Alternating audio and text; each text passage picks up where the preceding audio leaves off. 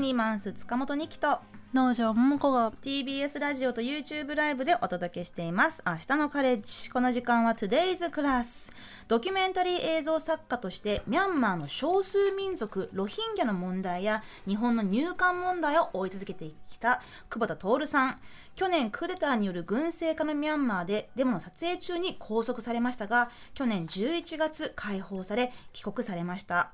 えその頃はミャンマーに関する日本での報道ニュース一時的に増えましたが今ではさっぱり、え聞かなくなったなと個人的には感じています。え今日は久保田徹さんにミャンマーの今についていろいろ聞かせていただきたいと思います。よろしくお願いします。よろしくお願いします。はい。明日のカレッジも何度目かっていうくらいねもうで出演していただいてますけれど、最近どうですか？お元気ですか？うん、おかげさまで元気にやってます。もう、ちょう、ちょうど昨日かな、拘束されたのがちょうどき去年の今日ぐらいだったんですね。はあ。で、解放されてから8ヶ月ぐらい経ってるのかと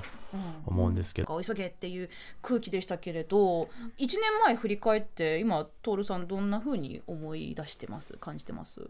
ちょうどまあそういったことを文字にしたりとかもしてるんですけど、うんうん。まあ、やっぱりまあでも日本でねこれだけ、えー、とたくさん報道が起きてたということもそんなににあの認知できていなかったので、はい今思うと本当にいろんな人の助けをあの得られて今ここにいるなって思いますね。ねえ、もう本当にとにかく生きてさえ帰ってくれりゃ、もういい何でもいいって私は思ってましたけどこうやってまたね、明日のカレッジのスタジオに来てもらってね本当にありがたいなと思っていますけれどまあでもそれでもあのミャンマーではまあ依然としていろいろ混乱した状況そしてまああの人権侵害や、はい、迫害など続いてると思うんですけれど。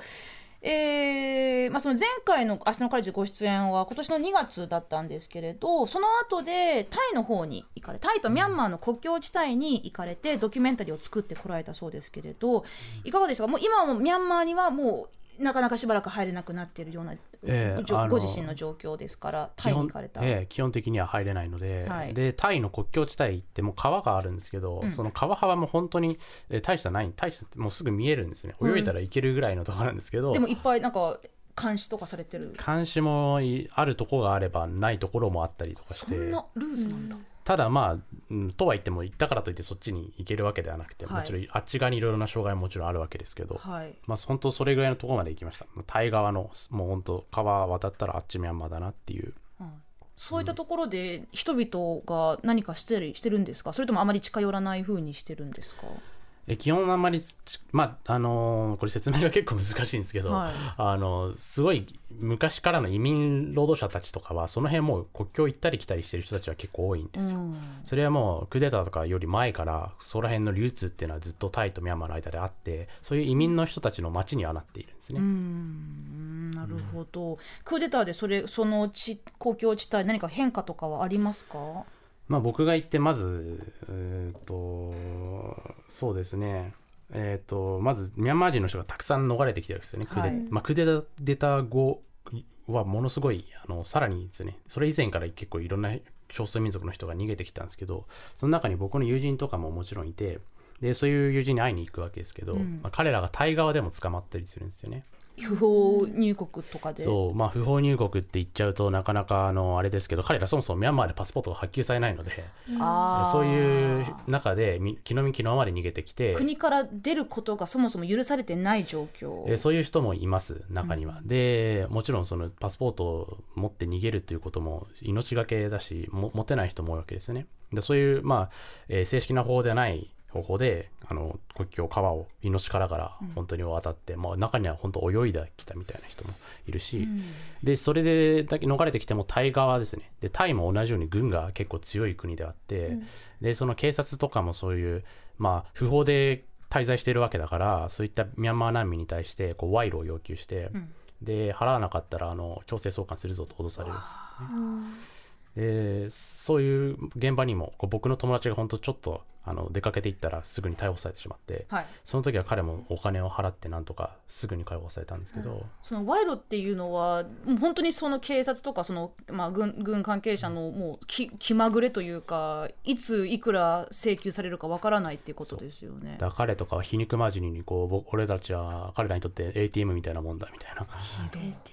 ていて、それに対してなかなか僕も何て言ったらいいか分からなかったですね。お金さえ払えばなんとか見逃してもらえるっていう。そうだ本当はそういった難民を保護するっていうのが、えー本来あるべき姿というかなんですけどタイとかはまず難民条約に入っていないっていうのと、やはりその軍のつながりっていうのがあって、えー実際に強制送還されてミャンマー側で捕まったり殺されたりしてる人も中にはいるわけですよね。だから全然こう逃れても安全じゃないような状況です、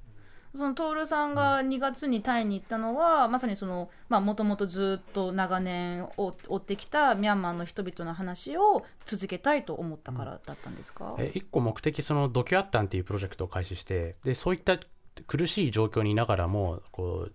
あの制作映像制作を続けているえミャンマー人の人たちに会いに行ったんですね、うん。でそれはそのドキュアッタンで応援してる人たちでもあってで彼らが制作してる様子っていうのをこう僕がドキュメンタリーにしようと思ってで実際に彼らの撮影してでそのじょあの映像作品を、えー制作しました。うん。まあ、そのドキュアッタンのイベントにはね、あのの今日のバディの農場さんもあの、はい。少し前に、えー対登壇とされていましたけどその話もぜひねあの後でしたいんですけれどもう少しその今のミャンマーの国内の現状つまりその、えーまあ、国軍が、まあ、クーデターを起こして今はもうその、じえーまあ、国軍が権力を握ってている状態。でもその国軍に対する、えーまあ、民主主義を取り戻そうっていうところでさまざまな動きがあると思うんですけれど、えー民主派というその民主派が国民統一政府を掲げて、えー国軍に対してこう抵抗をしている。でその軍事部門の人民防衛軍が武装少数民族、まあ、これいわゆるその、まあまあ、ゲゲリラゲリラファイターって言っていいんですかね、彼らと今連携をしてるということを聞いたんですけれど今久保田さんから見てミャンマーのこの泥沼って言ったらいいのか正しいか分かりませんけれどどんどんなふうに情勢を見ていますか、まず、まあ、国軍ミャンマー軍側はあのかなり弱い立場にあることは確かですよね。うん。で今日あのちょうどえ緊急事態宣言が延長された4回目の延長。でこれどういうことかっていうとそもそもこうこれクーデターを起こしてこう正式な選挙が無効だったと。あれあの2020年に行われた選挙が無効だったというふうに不正があったというふうに国軍が主張してで緊急事態宣言を起こしてそれをその彼らが今権力を掌握している根拠にしてるわけですけどこれ4回目をやってるんですね、うん。これ憲法のい一応あの軍が作った憲法の中でも2回しかやっちゃいけないってやってるのを今4回目やっていて、へでほ彼らのベストシナリオとしてはその、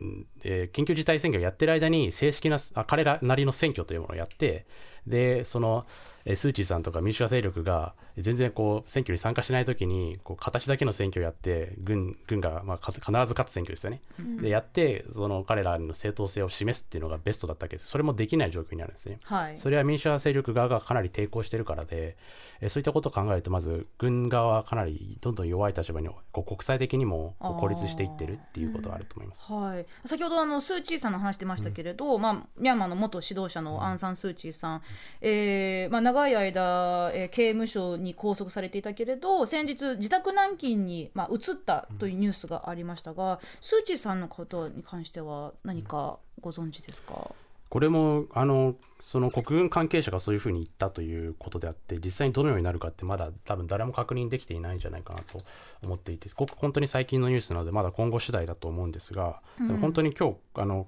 緊急事態宣言を延長するということを言ったので、まあ、その伏線というかあの本当国際的なその批判の目を少しでも和らげようという、えー方法で方法として彼らが使ったんじゃないかなというふうに思いますね。そのミャンマー国軍の立場が弱くなっているのは、まあ、国内的的にも、まあ、そのパワーバランスの意味でもかい、えー国際社会からもそのまあ、圧力というかそのいろいろ受けている中で、まあ、そのなんでしょうね。こう結構そのに日本があまりもう報道というところでは、まあ、関与しないじゃないですけれど、まあ、関心を向けていない、えー、そしてまあ先月なんですけれどアウン・サン・スー・チーさんの、まあ、息子さんがイギリスに住んでる方なんですけれどこの人がスー・チーさんのね誕生日が先月、まあ、78歳になったそうなんですけれどそのそれにあたってこうビデオメッセージを公開してましてでその中でいろいろ言ってる中で世界でも最も民主的であるはずの日本やインドがミャンマーの国軍を支援していることに対して、まあ、失望しているという、えー、結構はっきりとした口調でおっしゃっていたんですけれどこういうそのまあ、日本とミャンマーの関係性、まあ、政治的にも経済的にもいろいろあると思いますけれどここに関しては何か変わったことっていうのはここ数年であるんでしょうか？うんここ数年というと、まあ、まずそのクーデター以降もうあの日本は新しい ODA とかは出してないですけどいまだにその透明性にかなり疑問を持たれ疑問を持たれるようなそのお金の出し方をまだ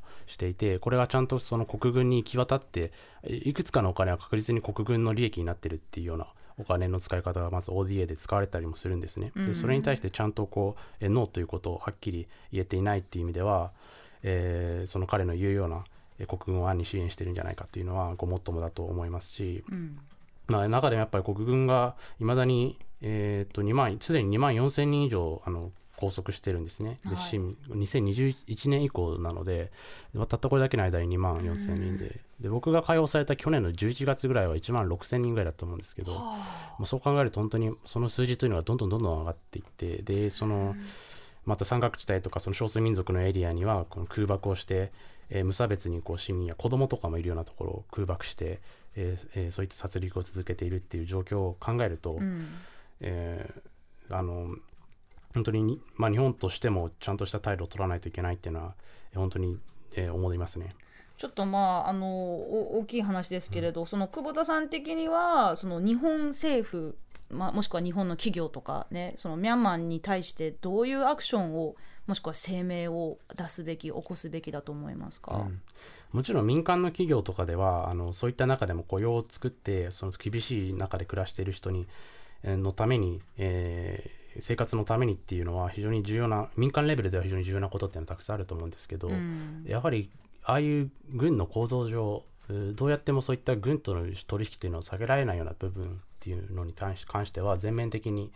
やはり考え直すべきだと思うし、うん、えー、それは、えー、国のレベルでもそれは、えー、はっきりとした態度を示さないといけないと思いますね。あの先日私あの寝袋をねちょっと藤野君のために、うん、あの購入したんですけれど、まああのたまたまこう、まあ、選んだ、まあ、結構そのお手お手頃な価格のものを買ってで、まあ、日本のメーカーだしこれでいいかなと思って家に帰ってみてよく見てみたら「メイドインミャンマー」って書いてあったんですけどなんか初めてメイドインミャンマーっていうものを書かれたものをなんか買ったんじゃないかなってちょっとあの新鮮っていうかちょっと初めて見た気づいた。うんでもそういったところでまあ私の身近なところでもねこうやってあまさに日本とミャンマーのつながりがこの寝袋にあったんってちょっと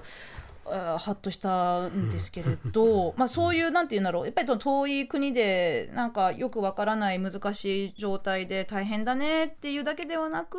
まあ、そのうん私たちのようなその一般市民のレベルでも何かできることはないかせめて知ることでも、えー、できる何か力になるのではないかっていう思いは、まあ、たくさんの人が持ってると思うんですけれど、まあ、そんなミャンマー、えー、出身のジャーナリストを、まあ、支援するために立ち上げた、えー、ミャンマーを応援する映像サイトドキュアッタンをジャーナリストの北住裕樹さんと一緒に立ち上げられてましたけれど改めてこのドキュアッタンについて、えー、教えていただけますか？そう冒頭で少し触れたんですけど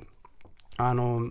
えー、簡単に言うとそのミャンマーから逃れたあるいはその潜伏して、えー、隠れながらもこうミャンマーで起きていることを伝えるために活動しているジャーナリストとか映像作家を支援する、えー、ためのこうプロジェクトですね。うん、であの実際に彼らが制作した映像っていうのをこう字幕をつけてでウェブサイトに掲載するんですけどでそのまず視聴するのは無料で誰でも見ることができてネットで。はい、はい、あのネット上で見れます。でその制作者に直接あの寄付ができるというえそういった仕組みになってます。うん。まあ、あの先日農場さんもねドキュアッタンのイベントに、あの参加されて私もあの上映会に行きましたけれど本当にさっきその川を渡って国境を越えた方々の話、まさにそういうじょあのそういう状況でカメラを濡れないように頭の上に乗せて川を渡ったという方のお話もあありましたけれど農場さんにちょっとあの、まあ、1ヶ月ほ1ヶ月以上前の話なんですけれど、東中野ポレポレで行われたドキュアッタのイベント。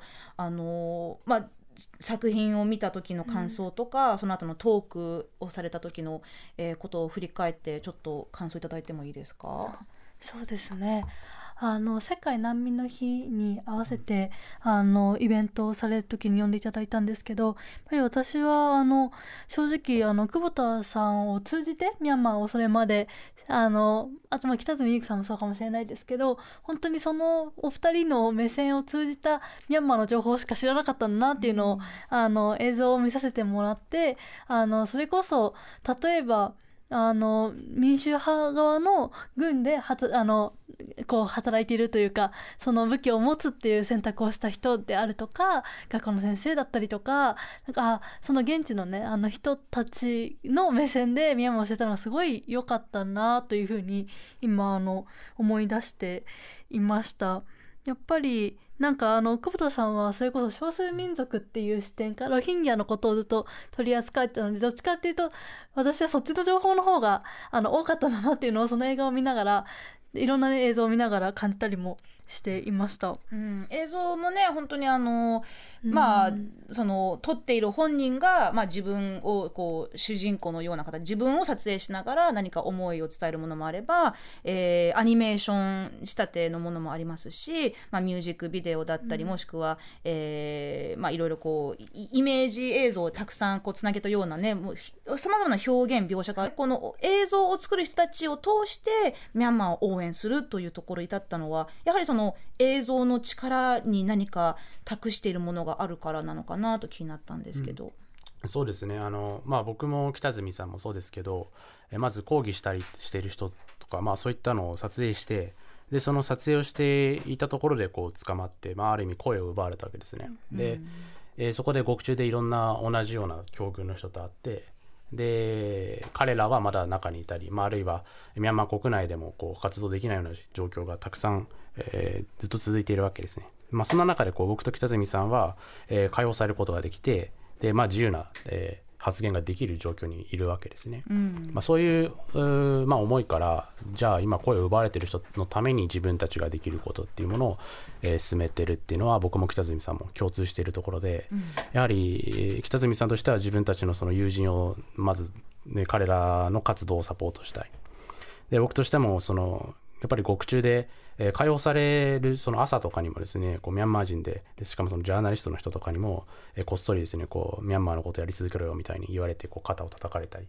したのを覚えてるし、えー彼らのことをまあ考えるとこういった活動は、えーまあ、長い目線でちょっとずつやって、えーちょっとずつでもやっぱりちゃんとやっていかないといけないなって思いますね。うん、あの東中野ポレポレの,、あのカフェのスペースでねあの上映会イベントをされたんですけれどもう本当にもう席が足りなくて、後ろの方でずーっと立ったまま見てくれてる人もいるよぐらいにパンパンの 満員御礼でしたけど、すね。すごい反響でしたね。うん、本当ミャンマーのことってなかなか伝わりづらいからなんかそんなかなかやっぱり難しい部分もあるんじゃないかと思いましたけどやっぱああいう会場があるとねやっぱりみんなこうつながりを、えーそのやっぱ映像って結構つながるメディアだと思っててその会場でみんなでこうその映像の中の人たちとかとも、えーもっと本当にあの単に情報として知るとかじゃなくて体感したいっていうのがあると思うので、えーちょっとあの会場が設備がちゃんと上映設備があなくて後ろの方が字幕が見づらかったりして申し訳なかったんですけどただまあ本当にあの、えーああいうふうにこう来てくれたっていうのはすごい励みになるし、であれでそのメッセージ書いてもらったんですね。その時あったんでそのミャンマー人の現地でや活動している人たちへのこうメッセージ、アッタンカードみたいなのを作って、でみんなにこう、来場者さんに書いてもらって翻訳してこう実際届けたんですけどそれは彼らが本当に喜んでいて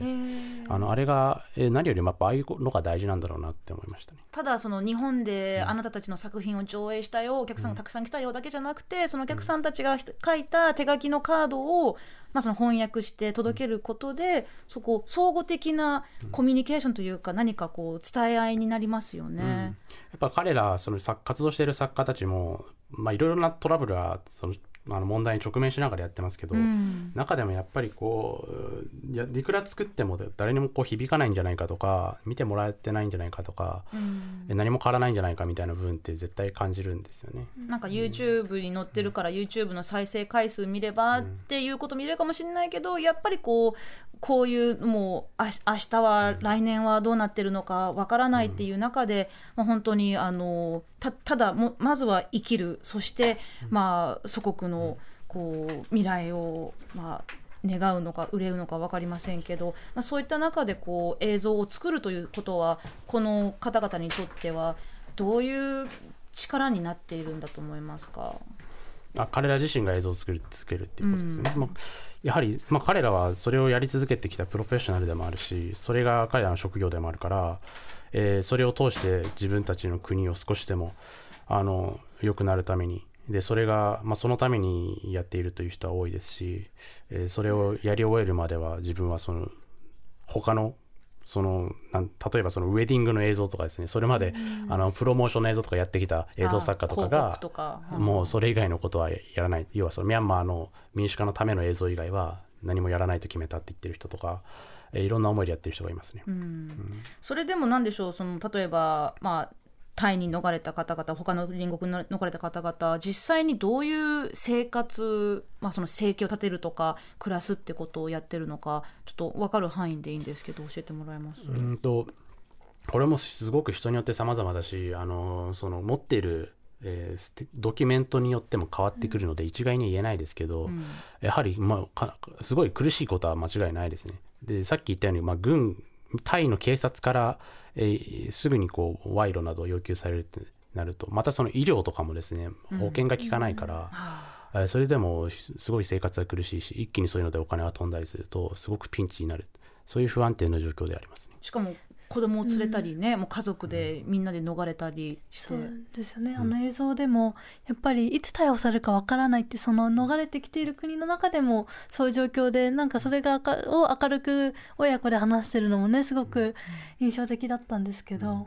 当にだからそうなんだろう。常に不安とともにあるんだなっていうところも映像でもなんかうん感じましたよね。そのその明るくっていうところも私もそのドキュアッタンのねイベントで見てすごくなんか残ったシーンなんですけどその、まあ、お母さんと子供2人で、まあ、おお昼ご飯を食べててでもし子供たちがね、まあ、その学校に行ってる間お母さんだけ連行されたら離れ離れになっちゃうからあのどうせ、まあ、もし連行されるんだったら三人一緒の時がいいよねってことをなんかすごいこうわ笑いながらカジュアルに言ってるような風に私は受け取ったのでなんだろうなこの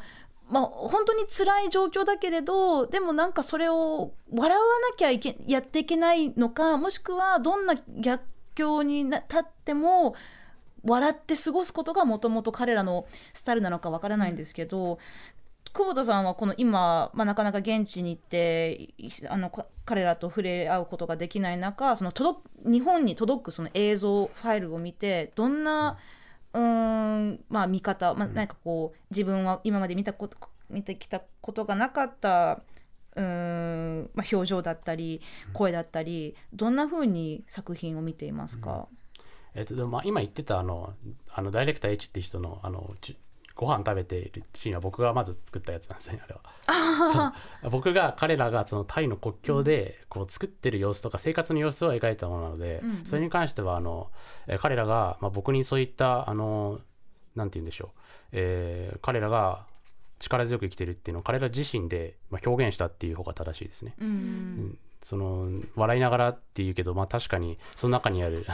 なんだろうそれが通常化している世界っていうのがやっぱ彼か、まあ、彼女らその家庭にとってこう普通に食事をしているという風景の中で出てくる会話がいかにこう異様かっていうのを彼ら自身で、まあ、証明したというか表現した、それを僕はにまあと取ってほしいと思ったんだと思います。うん。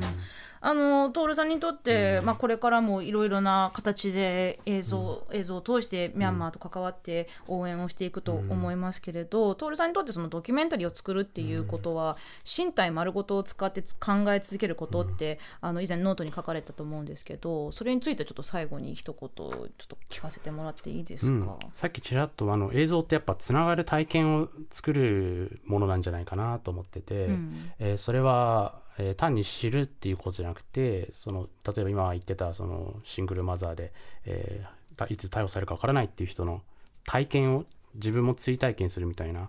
えーそれってやっぱりこう全身で考えることだし全身でつながろうとすることだと思うので、まあ、それは作る時も同じような感覚っていうのがあるんじゃないかなって思って書きました。まあ、見る側もね全全身というかその、まあ、心と体とでそして何か自分の足で動いたり自分の手で何かを届けたり作ったりっていうところにつながるんじゃないのかなとこのまさにねこのドキュアッタンに対して思うんですけれど。今日はですね皆さんからのメッセージたくさん届いてるんですけれど、まあ、せっかくなんでもう少しねあの、まあ、久保田さんが、えーまあ、え今年の2月に行かれたあのえあ4月だ。ごめんなさいね、行かれたあの現地のその国境地帯での人々の話もう少し聞かせてもらいたいなと思うんですけれど。はい。まあ、まずちょうど僕が4月の初めぐらいに渡航した時にですね、はい。そのミャンマー側でえー結構大規模な空爆があってで5000人ぐらいがあの国境を越えて逃れてきたっていう時期でもあったんですうね。ん。でそんな中には、えー一部ですねあのえー民主派のその武装勢力の人たちもいて、えーこっそりそういった人たちに、えーなんとかこう会いに行ったりもしたんですね。そのもちろんそのタイのがタイ側でですけど普通の若者たちもいましてはい、えー普通っていうのはそのクーデター前は学生だったりそうそうですね。学生だったりごくごく普通の会社員だったりとかして、で、まあ、もちろんこれが終わったらもともとの職業に戻りたいとか言ってる普通の若者でしたね。うん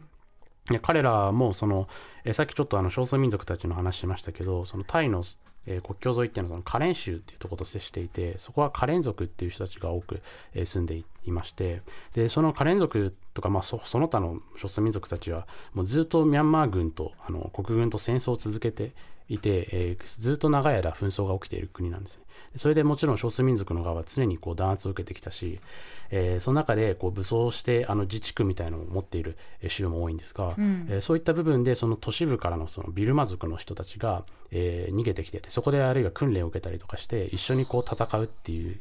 えーことが起きていてもうその初めて武器を手に持って使う方法を、まあ、実習で覚えるっていう、本当にクーデター以前は全くそんな経験はなかったような人たちがそういった訓練をしているっていう、えーまあ、そういった人たちにも会いましたね。はい、そう本当に自分とそんな年も変わらない生活も同じような感じだった人たちとどういうせ、あの話とかしたんですか？いや本当になんなら年下な部分もあったんですけど、うん。やはりそこで僕もあの初めてそういう人たちと会ったしあのそんなにこうやっぱお互い、えー非常にセンシティブな、えー状況でもあったのであのそこまでこう深い話というのはできなかったっていうのとその同じようにこう少数民族の人たちとの関係性っていうのも、えー中にはすごくあの、ね微妙な部分もあるんだなというふうに感じていて。うんあのまあそのカレン族の人の連隊長みたいな人とかが来たりすると、はいえー結構他の人たちが、えー思ったことを話せないんじゃないかっていうような、えー部分ももちろんあったし、うん。やっぱりそのカレン族の中でも、えー他にもたくさんなたくさんのこう部隊がいたりするんですね、えー KNU って言われてるものだったり KNLA って言われてる、えー部隊だったり。そそういったのがカレン族の中でもさらにこう国軍派の BGF っていうあの部隊もあったりして、えーすごくむずあのいろんな利害があるような状況があるんだなと、えー思ったんですけどまあだからすこれこういった問題が他の少数民族にもそれぞれあったりすると、えーすごい難しいんだなと思いつつも単にこれが、えー難しいだけで終わってはいけないんだろうなっていう、えーそういうふうに思いましたね。そうですよね、うん。まあ、その立場的には同じだとしてもこう微妙なところでこうどんどんこう細分化されてって派閥割れてってっていくと、そこもなかなか今後がどうなってしまうんだろうっていう長期化の心配もあるんですけれど、まあ、今日のテーマはですね声を聞くことにしたんですけれど、まあ、なかなかこれもねあの声を聞くってこうシンプルなようでいて難しいなと思うこともありますが農場さんどんなメッセージ来てますか？はい、えー、LINE でいただきましたロブマチャコさん、えー人の声を聞くことはもちろん大事ですがヨガで言われるのは自分の心を聞くことです、えー嫌だと思っていることを無理していないかそもそもなぜ嫌なのか嫌なのになぜしてしまうのかその嫌な思いは自分だけがしていることなのかみんながしているのか。起こる問題はすぐに解決できることばかりではありませんがヨガの間だけでも自分ファーストにするだけで前向きな気持ち少し変えてみようと思います、えー客観的に自分の声を聞いて交通整理することは大事だなと感じています、うん。他人の声を聞くことだけではなく自分の心の声を聞くこと。そうですね。これは本当にね誰にでもあの関係する大事なことですよね、まあ、他にも奈々藩さんからは、えー私が声を聞きたいのは我が家にいたワンコです。今は虹の橋を渡ってしまいましたが夢の中でもいいので声が聞きたいですというメッセージもいただいてます。本当に今日はちょっとね、あのお時間の関係で、あのあまりメッセージ読めないんですけれど、あのトールさんと来月、えーミャンマーに関するまた別の映画が公開されるようですけれど、どんなものですか？はいあのミャンマーのジャーナリストたちの話をえドキュアッタンを通じてもしてきたと思うんですけど、今回あの全くドキュアッタンとは関係がなないんですけども直接は関係ないんですけども、はい。えミャンマー・ダイアリーズっていうあの長編映画がですねポレポレ東中野をはじめ、えーいろいろなところで劇場公開されます、はい。えー8月の5日から、えーでして、えーすごいミャンマークーデター直後でミャンマー市民がこう撮影したいろんなこうスマホとかで隠し撮りしたようなアーカイブ映像と匿名の映画監督たちが、えーすごいしし詩的な演出をえーしながらですね、はい。もう彼らもかなりのリスクを背負いながら映画を作ったっていう、えーすごいあの異色の作品で、えーなんですけどすごく力のある作品でベルリン国際映画祭でも賞を取っているという国際的にかなり評価高い作品です。へえ、だその本当にいろいろな人たち、まあ中には匿名の人たちもい。る中で、全員匿名ですね。全員匿名でうん。それとても名の出せない。顔も顔も名前も出せない。まさにそういう、そういうとこですよね。はい。うん。現地でドキュアッターの T シャツも買えるんですね、はい、ちょっとあの同じようなテーマというか同じようなジャーナリストたちを支援するっていう意味で、こうドキュアッタンでであのデザインした今着てるんですけどこの T シャツもあの、えー、ヒポレポレ東中野で販売するということになっていますのでぜひあのご購入いただきたいなと思います。実は私も農場さんも持ってるのに今日は。今日ね、そう T シャツ着てくるの忘れたんですよ。お揃いのやつ持ってんのに、ドキュアッターの T シャツ。リマインド忘れて、でもね、うん今週末8月5日がもう今週末っていうことにちょっと驚きまあしたけど。本当だそうだ、もうは来月って言ってももう明日から来月ですよね。はい。はい、8月5日土曜日からポレポレ東中のミャンマーダイアリーズチェックしてみてください、えー今日のゲストは久保田徹さんでした。どうもありがとうございました、はい、どうもドありがとうございました。ドキュアッタのリンクツイッターに貼っておきます